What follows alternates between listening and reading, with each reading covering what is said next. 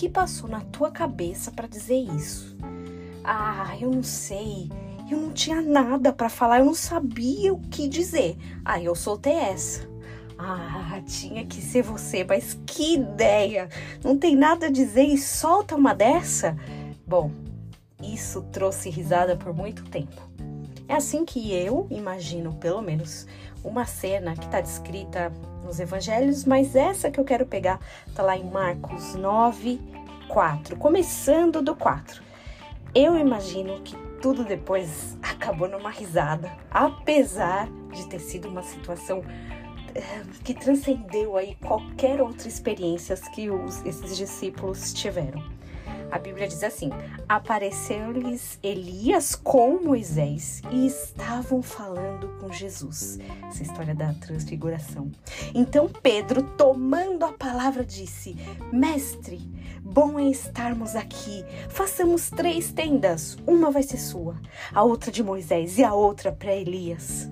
Pois não sabia o que dizer. Estaram, todos estavam aterrados, assustados maravilhados. A seguir veio uma nuvem que os envolveu e dela a voz dizia: Esse é meu filho amado, a ele ouvi. Depois de contar e recontar essa cena maravilhosa, uma visão celestial, ouvir Deus falando lá do céu para Jesus, este é meu filho amado. Depois que todo esse sentimento ele é compreendido e as pessoas saem desse transe, desse choque, eu imagino essa conversa. Pedro, o que passou na tua cabeça para falar, para fazer três tendas? E aí a resposta é a melhor. Não sabia o que dizer. Ele não sabia o que dizer. Manda qualquer resposta ou manda qualquer comentário. Pedro sempre nos ensinando, né? E esse texto ou essa história especialmente nos traz uma lição tão profunda quando a gente não sabe o que dizer a gente pode ficar quieto.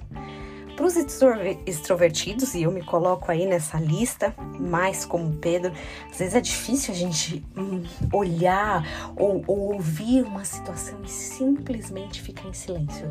É difícil, talvez para as pessoas mais introspectivas isso seja um dom natural. Mas para aqueles que gostam de ter o dom da palavra, que gostam de falar, esse recadinho vai de forma bem especial quando a gente não tiver o que dizer. A gente pode simplesmente não falar nada. Que você tenha um dia abençoado, imaginando essa cena tão divertida.